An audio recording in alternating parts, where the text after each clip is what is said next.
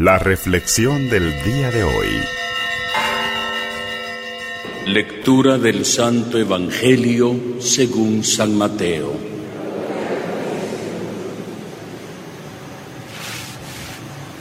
En aquel tiempo Jesús dijo a sus discípulos, Cuidado con los falsos profetas. Se acercan a ustedes disfrazados de ovejas, pero por dentro son lobos rapaces. Por sus frutos los conocerán. ¿Acaso se recogen uvas de los espinos o higos de los cardos? Todo árbol bueno da frutos buenos y el árbol malo da frutos malos.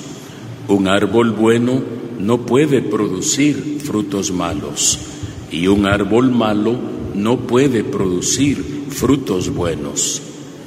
Todo árbol que no produce fruto bueno es cortado y arrojado al fuego. Así que por sus frutos los conocerán. Palabra del Señor.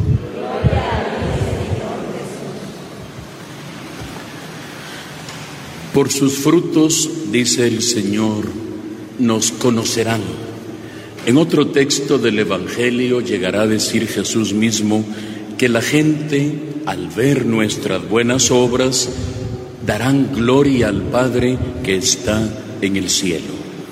Y nosotros como cristianos somos llamados precisamente a dar fruto y fruto en abundancia, porque la semilla que tenemos es buena, la semilla de la vida divina, la vida de la gracia, que la hemos recibido desde el día del bautismo y que ha ido creciendo paso a paso progresivamente en nuestras vidas incluso marcado de alguna forma por los distintos sacramentos que vamos frecuentando. Luego del bautismo, la primera confesión, la primera comunión, la confirmación, el matrimonio, la unción de los enfermos cuando es necesario, el orden sacerdotal para los que son llamados. Vemos cómo el Señor va acompañando esa semilla de vida cristiana y va haciendo posible que crezca para que usted y yo podamos dar fruto y fruto en abundancia. Hoy que comienza el encuentro mundial de las familias, si ustedes pueden ver el, el reprise de lo, del encuentro del Papa hoy, valdría la pena.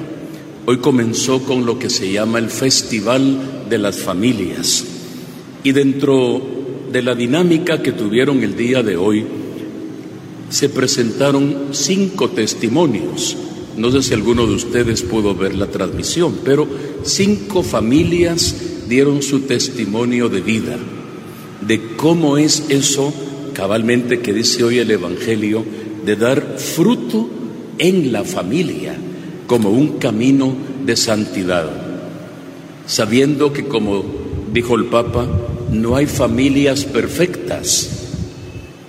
Uno a veces se queja eh, de su familia, incluso cuando uno es niño o joven, mira a las otras familias y uno tal vez se queja o alguna esposa, algún esposo quisieran que su familia fuera como las otras. No hay familias perfectas, solo hay familias que se aman y que luchan por vivir unidos. Y en ese caminar juntos hay alegrías y hay penas. De los cinco testimonios que se presentaron hoy, me llamaron la atención fuertemente dos de ellos. El primero se comenta muy rápido. Era una pareja de esposos. Él era embajador de Italia en el Congo y ella era una muchacha de Marruecos, no católica, pero se enamoraron, se casaron por la iglesia católica, porque él era muy comprometido con la iglesia, tuvieron tres hijas y cabalmente el año pasado, siendo él embajador de Italia en el Congo, iba con un gran camión a repartir víveres cuando fue asesinado precisamente ahí, en la República de Congo.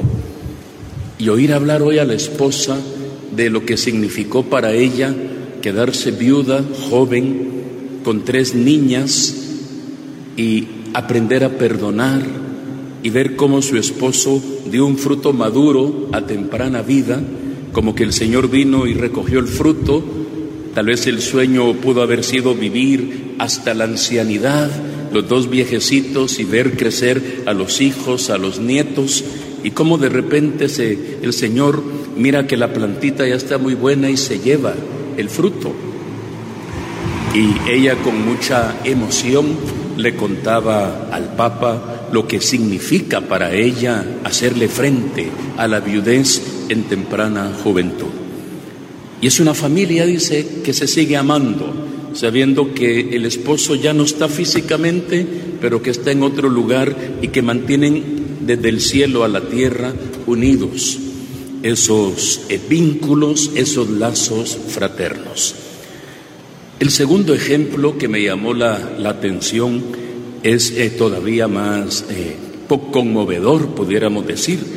Una pareja de esposos que tuvieron dos, dos niñas que fueron creciendo muy bien formadas en la iglesia católica y una de ellas se casó, muy brillante la muchacha y eh, tuvo su primer criatura, murió inmediatamente, no se desanimó, tuvo luego la segunda criatura que también murió inmediatamente tenían dudas, hablaron con los médicos, ¿será algo genético o qué estará pasando aquí?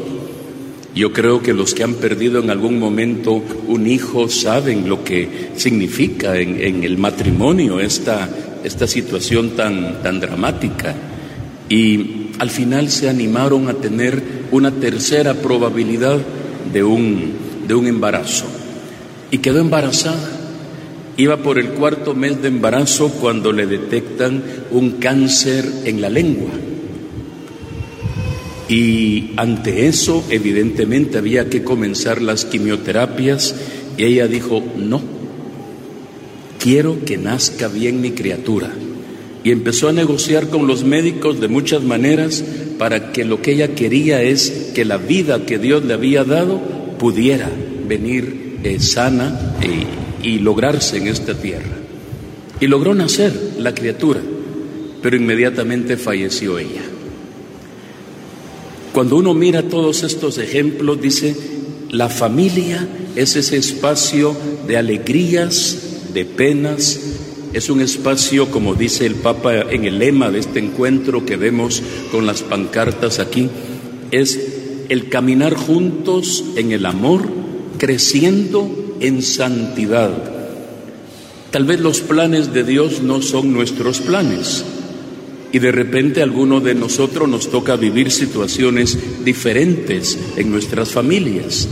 No son ni buenas, ni mejores, ni peores, son las situaciones que a todos nos tocan vivir en la familia, pero ahí podemos encontrar todo siempre la presencia de Dios que amorosamente acompaña a sus hijos para que aún en medio de la adversidad, como dice hoy el Evangelio, puedan seguir dando frutos, porque por sus frutos serán conocidos. Hoy pensando en nuestras familias, le pedimos al Señor que podamos seguir dando fruto.